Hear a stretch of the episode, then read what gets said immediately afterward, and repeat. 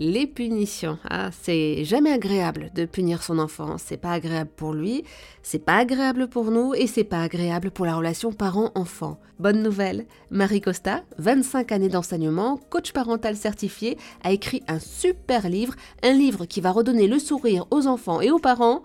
100 idées pour éviter les punitions, paru aux éditions Tom Pouce. Bonjour Marie. Bonjour. Expliquez-nous, pourquoi faut-il absolument éviter les punitions?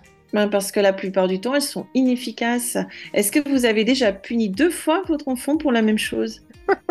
Marie Costa, quel parent n'a pas puni deux fois ses enfants pour la même chose? Eh bien oui, c'est pour ça qu'elles sont pas efficaces. C'est parce que ah. l'enfant, il a toujours pas compris pourquoi il était puni. Souvent, on punit après avoir euh, vraiment grondé, menacé, argumenté, sermonné, etc., répété mille fois les choses, et on est fatigué. Souvent, on punit le vendredi soir, en fin de journée, quand on est à court d'idées, quand on n'est pas toujours euh, très en forme pour pouvoir continuer d'être zen et expliquer les choses à l'enfant. Souvent, on s'attaque aussi à la conséquence, c'est-à-dire que euh, tu embêtes ta sœur, t'es puni.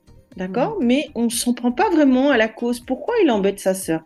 Est-ce qu'il avait envie de jouer avec elle et puis qu'elle n'avait pas envie? Est-ce qu'il euh, voulait attirer l'attention? Est-ce qu'il trouvait que c'était pas juste? On réfléchit pas assez à la cause.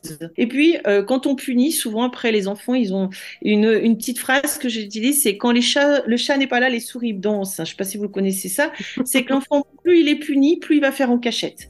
Il va se dire, bon, bah écoute, ça va pas me forcément m'autodiscipliner, mais je vais faire les choses euh, euh, par derrière, quand mon papa ou ma maman aura le dos tourné, ou je vais trouver euh, peut-être des, liens. Je vais me liguer avec mes frères et sœurs pour que je puisse faire par derrière. Souvent, on punit aussi parce qu'on pense que l'enfant va réfléchir, justement, il va s'autodiscipliner.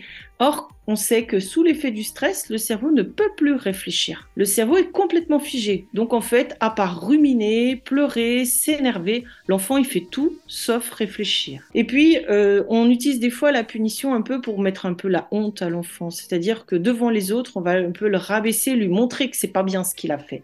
Et on sait très bien que ce sentiment de honte devant tout le monde, il est contre-productif. Il va juste enrager l'enfant un peu plus. Et euh, le parent bah, suite à ça, finalement, il perd toute crédibilité et même toute forme d'autorité. Parce que plus l'enfant est puni, plus l'enfant va se dire c'est pas grave, même pas peur, même pas mal, et la prochaine fois je ferai encore plus en cachette en fait. Je vous entends Marie Costa, hein, et vraiment j'aimerais bien éviter de punir mon enfant, mais quand je lui répète chaque jour de me donner la main pour traverser la rue, et qu'il lâche ma main, qu'il traverse le passage piéton sans regarder parce qu'il a vu un copain de l'autre côté, là, c'est sa sécurité qui est en jeu. Faut aussi éviter la sanction bah, en fait, la sanction, elle va blesser l'enfant sur le moment. Évidemment, il va peut-être arrêter de courir, il va peut-être arrêter de... Mais elle va pas permettre à l'enfant de réfléchir. Le mieux, c'est vraiment de se poser avec lui en lui disant, voilà, ce matin, quand tu as lâché la main de maman et puis tu as couru vers cette petite copine, qu'est-ce qui aurait pu t'arriver? Souvent, on parle beaucoup, mais ça rentre par une oreille, ça ressort par une autre parce qu'il ne vous écoute pas. Il déteste en fait écouter les leçons de morale. Donc il vaut mieux lui dire écoute, assieds-toi à côté de moi et je voudrais vraiment que tu me racontes ce que toi tu as vécu et euh, quel est le danger. Il faut, faut poser des questions jusqu'à ce que l'enfant vous dise que c'était une situation où il était en danger, où il aurait pu se mettre en danger, où il y avait des dangers. Parce que quand il va s'entendre le dire, il va plus facilement l'intégrer et s'en souvenir pour la fois suivante.